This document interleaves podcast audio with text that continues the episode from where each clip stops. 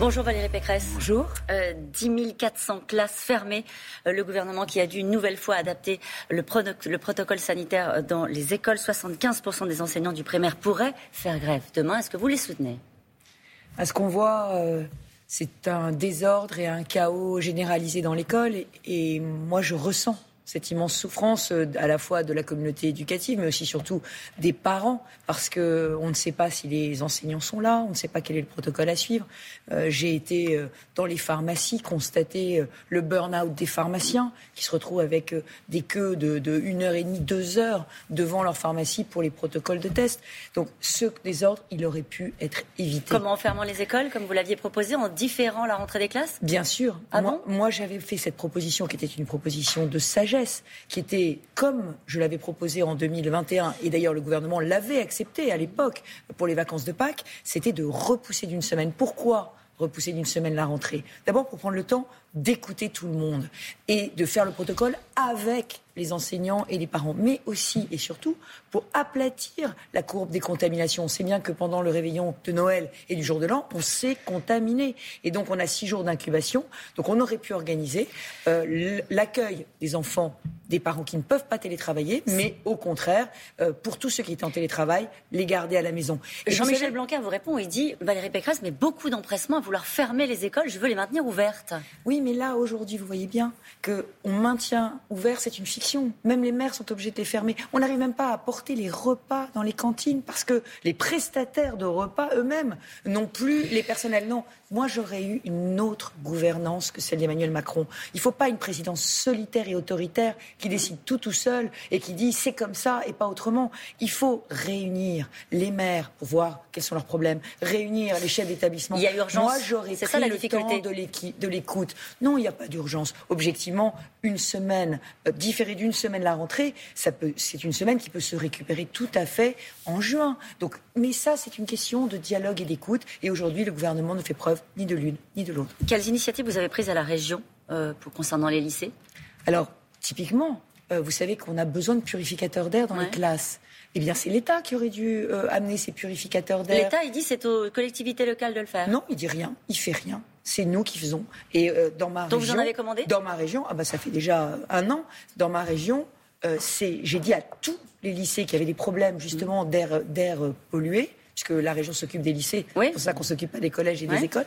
J'ai dit, j'ai dit de commander et que la région rembourserait. Et je suis même allé plus loin. J'ai permis à toutes les communes qui ont des problèmes dans les crèches, dans les maternelles, de commander et la région subventionne les purificateurs d'air. Mais vous voyez, c'est encore une fois les élus qui sont à l'écoute du terrain, qui sont à l'écoute des préoccupations des Français, qui règlent leurs problèmes. Le pass vaccinal est arrivé au Sénat, euh, en débat au Sénat. Il avait divisé les députés, ce que vous appelez à l'unité des sénateurs.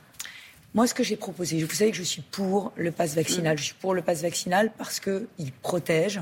Mais ce que j'ai demandé aux sénateurs, puisqu'ils sont majoritaires, la droite est majoritaire au Sénat, je leur ai demandé euh, de voter une disposition qui met fin immédiatement au pass vaccinal dès que la pandémie décroît. Parce que le pass vaccinal nous protège, mais il doit nous protéger dans le strict, la stricte nécessité de nos libertés. C'est d'ailleurs lié au pass vaccinal, la question qui va suivre. Le climat de violence s'est installé euh, dans euh, la campagne électorale, notamment depuis l'instauration euh, du pass contre les députés. Elle touche aussi les maires ruraux qui sont confrontés aux insultes, aux dégradations de leur domicile. À part le déplorer, à part le constater, qu'est-ce que vous proposez? Ah, je, pense qu'il faut décrisper la société française. Il faut l'apaiser. Comment? Pour l'apaiser, bah pour l'apaiser, c'est simple.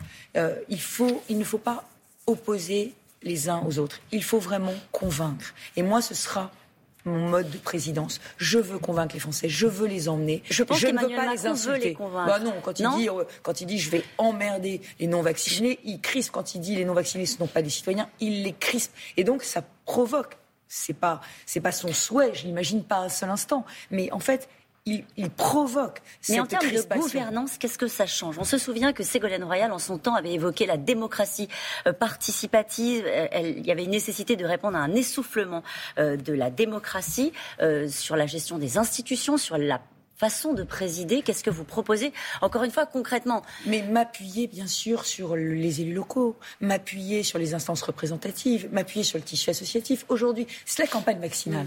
Comment est-ce que je l'aurais mené?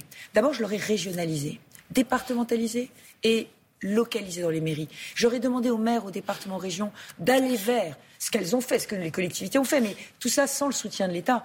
Si ça avait été géré par les collectivités locales, je vous assure, on aurait pris les médecins de famille, on aurait été voir les, les, associations et on aurait. En quoi ça enlève de la brutalité dans la société? Parce que c'est par en bas qu'on convainc, c'est pas par en haut. Vous voyez, quand on. Quand, quand il euh, y a un chef qui dit c'est comme ça et pas autrement, ça crispe. Et du coup, ça, ça crée le conflit. Alors que quand on va par en bas, qu'on s'appuie sur euh, tous ces élus locaux, tous ces maires, toutes ces associations, les syndicats aussi qui ont été bafoués. Moi, je crois qu'il y a une autre gouvernance qui est possible, où on emmène tout le peuple français avec soi. Avec autorité? Avec, évidemment, autorité, parce qu'à un moment, il faut décider, à un moment donné, il faut tenir. Euh, vous savez que j'ai fait des réformes difficiles, je sais ce que ça veut dire tenir. Mais on fait avec le peuple français, pas sans lui. Pas une hyper-présidente? Une présidente qui n'a pas la main qui tremble, qui décide, mais qui, avant de décider, écoute. Hmm. Euh, Christian Jacob a décidé de saisir la commission des comptes de campagne. Euh, vous pensez que ce combat est inéquitable, déséquilibré dans cette fin de campagne? Nous sommes à trois mois du scrutin. oui, ce qui s'est passé lundi est quand même sidérant. On a un président candidat, en réalité un candidat Emmanuel Macron qui vient à Nice avec les moyens de l'État, avec les moyens du contribuable, donc en grand équipage, comme on dit, en jet de présidente, etc., mm. pour annoncer un programme présidentiel à horizon 2030. Alors ça, c'est scandaleux. Et euh, nous, nous faisons campagne avec euh, nos moyens, qui sont modestes, et, sous le contrôle de la commission des comptes de campagne. Qu'est-ce que vous espérez Que ce déplacement soit réintégré dans les comptes du candidat Mais, mais les masques. Euh, voilà, Emmanuel Macron est candidat. il nous propose, il nous fait des propositions, d'ailleurs un peu gazeuses, sur, la sécurité à horizon 2030. C'est pas un président de la République qu'on a vu à Nice lundi. D'ailleurs, c'était hein assez ironique. Il venait poser la première pierre d'un commissariat qui n'aura son permis de construire que dans un an. Donc vous voyez, c'était bien un, un déplacement de candidat sur la sécurité, qui est le poulet d'Emmanuel Macron aujourd'hui, parce que nous avons une insécurité croissante, 32% de violence en plus pendant le quinquennat. 32%. C'est ça le bilan d'Emmanuel Macron qu'il essaye de faire oublier. C'est à la une du Figaro aujourd'hui la question des squats. Vous mettez ça aussi au débit euh, du gouvernement sur le fait que la, situation n'a pas été euh, gérée malgré de nouvelles dispositions législatives. Ça va avec la crise d'autorité. Vous savez, la propriété privée, c'est sacré. Et un squat, c'est un voleur. Et il faut expulser les squatteurs. Il faut que l'État retrouve son autorité. Mais vous savez, moi, ce qui me, ce qui me, ce qui me frappe, c'est quand même la désespérance de la justice. Parce qu'Emmanuel Macron est allé dans un commissariat, mais il aurait mieux fait d'aller dans une prison ou dans un tribunal. Est-ce que vous avez entendu le cri d'alarme poussé par le procureur général de la Cour de cassation, M. Molins, annonçant, parlant de la souffrance extrême des magistrats? Moi, ce que je souhaite aujourd'hui, c'est un plan de sauvetage de la justice en France. Et c'est ça qui permettra euh, de résoudre les problèmes d'insécurité. Alors, parfois, quand on vous entend parler de sécurité, d'identité, d'immigration, on ne reconnaît pas forcément euh, la Valérie Pécresse qui avait quitté son parti lorsqu'il était trop radical. Qu'est-ce que vous répondez à ceux qui doutent de votre sincérité sur ces sujets-là? Mais je leur dis de venir voir comment j'ai géré ma région. En 2015, j'arrive à la tête de la région Île-de-France au lendemain des attentats du Bataclan. Donc qu'est-ce que je décide de faire? Je décide que la région Île-de-France, qui n'a aucune compétence en matière de sécurité, va devenir un acteur de la sécurité. Je mets en place une charte de la laïcité pour que les ennemis de la République ne soient plus financés. Je mets en place le bouclier de sécurité. Vous savez, aujourd'hui j'entends beaucoup de choses euh, sur, la, sur la police. On, Pierre Dac disait, vous savez, quand les bornes sont franchies, il n'y a plus de limite. L'humoriste Pierre Dac. Bah, on a Gérald Darmanin qui a franchi toutes les bornes de la mauvaise foi. Il, était euh, soutien de Nicolas Sarkozy. Il accuse Nicolas Sarkozy d'avoir fait une mauvaise politique en, matière de sécurité, d'avoir supprimé des effectifs. Mm. Pourquoi je vous parle de ça? Eh bien, c'est simple. C'est parce qu'aujourd'hui, dans ma région, c'est moi qui finance les voitures des policiers. On a laissé paupériser la police. Je vous parlais de vous. Vous avez dit que vous étiez un tiers Thatcher de tiers Merkel. Vous parlez comme Sarkozy euh, sur le, car, le Karcher. Vous parlez parfois comme Fillon sur la question des fonctionnaires.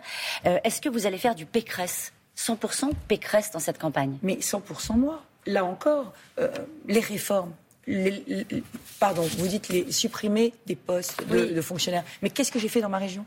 J'ai fait 2 milliards d'économies.